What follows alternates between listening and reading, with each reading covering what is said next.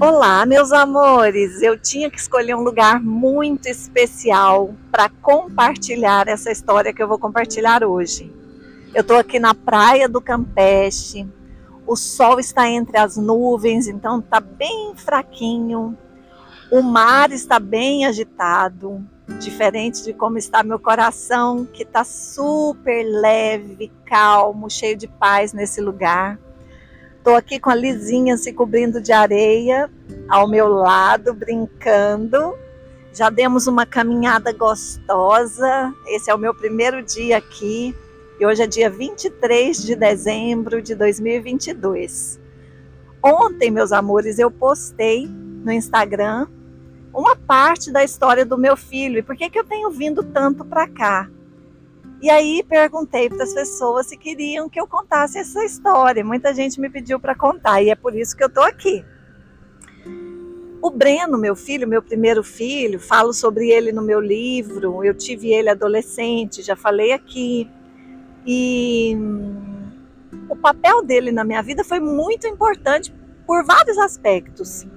Claro que todo filho tem um papel importante na vida dos pais, mas o Breno teve um, acho que um propósito por ter chegado naquele momento, porque me alinhou profundamente com a vida que eu vivo hoje. E eu sou imensamente grata por todas as escolhas que eu fiz a partir do momento que eu tive ele. A gente passa a ter muito mais responsabilidade e eu estava me perdendo por caminhos, é, como diz, tortuosos estava quase virando alcoólatra, estava completamente perdida. E aí tive o Breno e fui me alinhando cada vez mais com essa força interna que é maior do que as nossas distrações do mundo. E fui cada dia mais crescendo como ser humano, como mãe, como profissional. E aí, depois de muito tempo, né, ele sempre falava que queria morar no mundo. E aí, depois de um tempo, peraí só um pouquinho. Que lindo, Lisa! Você está coberta de areia. Você vai tirar? Então tira. Uau! Criança ama brincar na areia. Gente, é, vou, eu vou parando, porque eu estou sozinha com ela. Se ela falar comigo, né? Eu vou dar um pouco de atenção também. Mas eu vou seguir aqui de onde eu parei. Então ele falava que queria morar no mundo. E eu falava que bom, né? Apesar de sentir um frio na barriga, porque é bom ficar perto dos filhos. Mas eu nunca fui muito apegada. Eu sempre falo isso, eu sou muito amorosa, mas apegada não. Porque eu acredito que cada um de nós veio aqui para viver a sua história. E se a gente se apega aos filhos e começa a querer prendê-los perto da gente, a gente pode interferir no destino deles, na história deles. Então eu sempre procurei me trabalhar para quando chegasse esse momento de um filho querer me deixar. E aí, quando ele disse isso, ele já tinha pesquisado vários países e ele falou: Mãe, vou começar pelo o fim do mundo, que é o Ushuaia, que é um lugar lindo. Ele ama a natureza como eu. E aí foi para lá todo feliz, já tinha organizado o seu trabalho para que ele pudesse produzir de qualquer lugar do mundo. E quando ele chegou, a pandemia começou, ele teve que ficar trancado muito tempo, como todos nós ficamos. E lá na Argentina, se pegasse uma pessoa fora de casa, né, se, se alguém, se as autoridades pegassem e não tivesse um motivo justo, a pessoa poderia ser presa. Então ele ficou trancado num quarto de hotel. E depois, quando ele pôde sair, a, as autoridades organizaram para deportar todos os brasileiros e, e, estrangeiros que, que estivessem lá naquele momento, entendendo que o melhor era estar em casa. E ele voltou. Só que ele chegou mais convicto de que o lugar dele não era em Goiânia. E ele falou: Olha, mãe, assim que eu tiver uma oportunidade, eu vou morar em outro lugar. E ele se lembrou dos lugares que conheceu no Brasil, e um que chamou muito a sua atenção foi o, a cidade de Florianópolis. Aqui, para quem conhece, eu acho que vai saber, né, que aqui tem uma energia que é perceptível logo que a gente chega no aeroporto.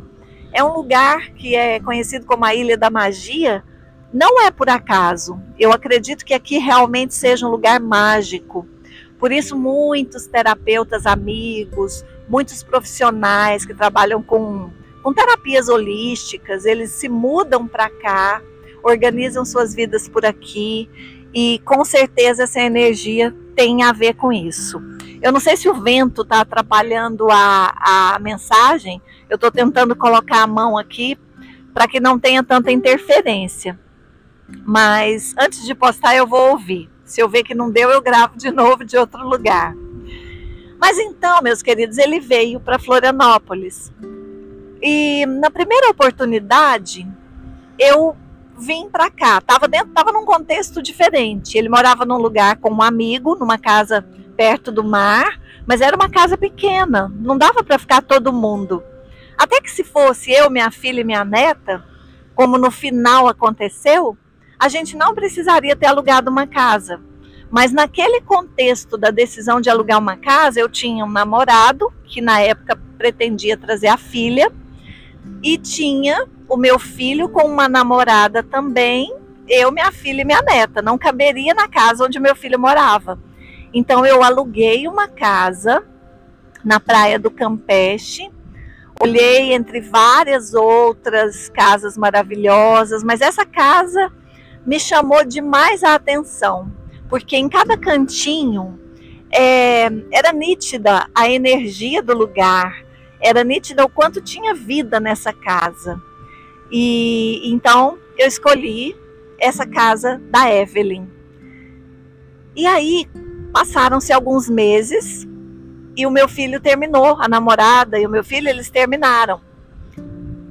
E o meu namorado na época não pôde vir. Então no final ficou eu, minha filha e minha neta, que sem a namorada, junto com meu filho, poderíamos ter ficado na casa que ele dividia com um amigo. Mas o fato é que a casa estava alugada. Meu filho chegou a falar assim: mãe, cancela. Porque a gente no Airbnb tem esse direito de cancelar com uma certa antecedência, e se for perto da data, você perde um percentual.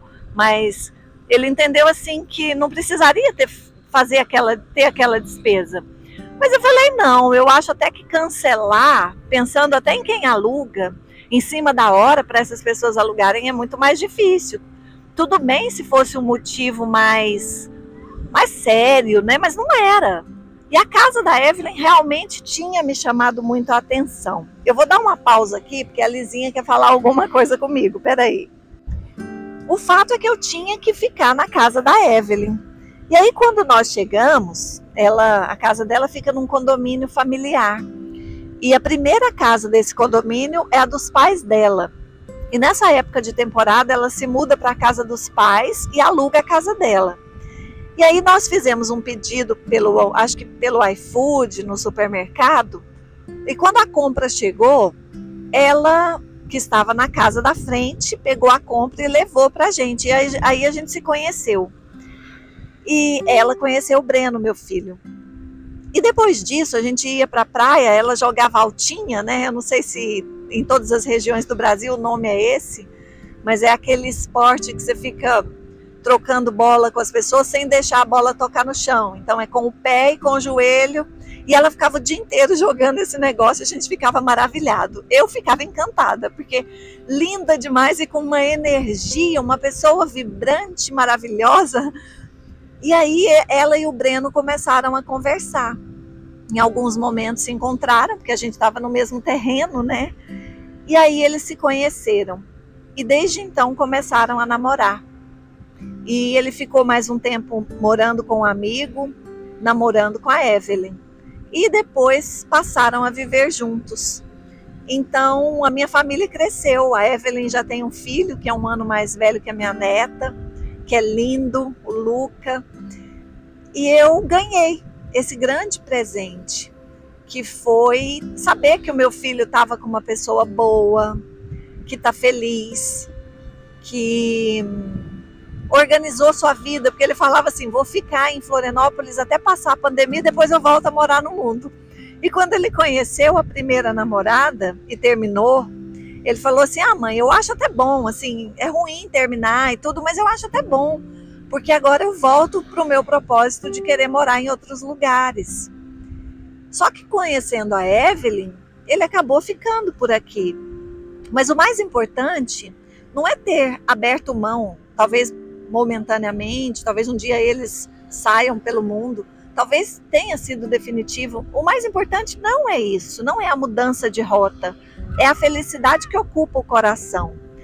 Então, eu tiro dessa história que eu estou dividindo com vocês muitos aprendizados.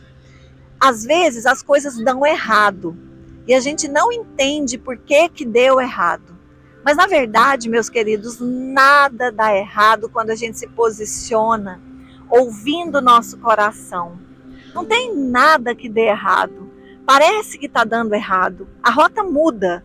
E aí, às vezes, a gente está apegado naquele ideal que a gente construiu para gente. Ah, eu vou ser feliz se eu morar no mundo, se eu conhecer não sei quantos países. Mas, na verdade, a felicidade já está dentro de nós. E se a gente se permite, a gente consegue acessar essa felicidade em qualquer lugar. A gente só precisa estar abertos, confiar, confiar no novo que se apresenta a todo instante, confiar nessas mudanças de rota, entender que se a gente fez a nossa parte e caminhou para que acontecesse daquela maneira, é porque tinha que ser daquela maneira. E hoje eu falo que eu tenho uma nora maravilhosa, mas eu também tenho uma amiga. É, ela fez alguns ela fez o curso, o método da Luíse comigo, o, o, grupo de 10 semanas, e eu a conheci um pouco mais. E, e conhecer a essência das pessoas faz a gente se apaixonar mais e mais por elas. É interessante, né, que quando a gente convive, a gente conhece mais as sombras das pessoas. Eu falo muito isso. Eu estou começando um relacionamento agora e eu estou muito feliz mesmo sabendo que com a convivência, com o tempo, a gente vai conhecendo as sombras. Mas conhecendo as sombras, a gente também conhece a essência. E quando a gente se relaciona de essência para essência, sem máscara, sem medo, a gente consegue explorar o melhor daquele encontro que a vida está proporcionando. Eu sinto isso, eu sinto que o meu filho e a Evelyn se relacionaram a partir da essência. Eu sinto que eu e a Evelyn, eu sinto que eu e essa pessoa que está chegando, estamos nos relacionando a partir da nossa essência. A gente vai ver as sombras, a gente vai fazer planos e vai se deparar com mudanças de rota provocadas pela vida.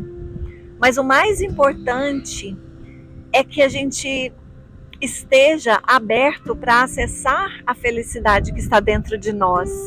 Porque se a gente faz isso, a gente percebe que a vida ela está o tempo todo querendo nos surpreender e ela surpreende magnificamente bem. Quando a gente é, estabelece que as coisas têm que ser dessa maneira ou daquela maneira, a gente se sabe, tira de nós a oportunidade de sermos surpreendidos pela vida. Então, eu estou aqui hoje, voltei a, a, Floripa, especialmente em Campeche, várias vezes depois que meu filho se mudou para cá. Eu agora tenho um lugar para ficar, mas é, é, mais do que um espaço, um Airbnb, uma casa, um hotel. Eu tenho uma família que cresceu. Esse é um lugar que me deixa muito preenchida e muito feliz. E é isso. É, eu quero deixar aqui como uma mensagem final para você que você faça planos, que você pergunte para o seu coração o que ele espera que você faça, que você planeje, porque isso é muito importante. O meu trabalho é ajudar as pessoas a se planejarem, a se organizarem, a alcançarem o que elas querem. Mas eu sempre digo que a vontade de Deus ela é sempre maior do que a nossa capacidade mental é capaz de determinar. E que a gente precisa estar aberto. Se a gente se planeja e algo dá errado, se a gente realmente deu o melhor que podia para que aquilo acontecesse da melhor forma e não aconteceu, a gente precisa se liberar desse apego de achar que que as coisas não estão caminhando e se lançar na confiança de que está vindo algo muito melhor a partir disso que aparentemente deu errado. É isso. Eu espero que o vento não tenha interferido na qualidade do áudio, porque eu falando aqui diante do mar, olhando minha neta brincando na areia, olhando as pessoas passarem, os surfistas estão, acho que, super felizes porque o mar está favorável para eles. E vendo toda essa grandeza, eu realmente estou trazendo aqui algo muito profundo, algo do assim, algo da minha alma, e eu espero que isso toque em você, principalmente porque a gente está aí perto de virar o ano. Planeje sim o seu ano de 2023, mas visualize a sua satisfação em realizar cada coisa. Procure mais concentrar no seu sentimento do que propriamente nas coisas que você está pensando em fazer. Porque a vida pode chegar te dando uma rasteira, mas quando você cai, não é em algo doloroso, você cai em algo macio, porque a vida pode até nos permitir cair em, em algo doloroso, experimentar o chão, mas em seguida ela nos dá o céu. Aproveite, voe, seu coração é gigante, confie, se entregue e se permita ser surpreendido. Grande beijo.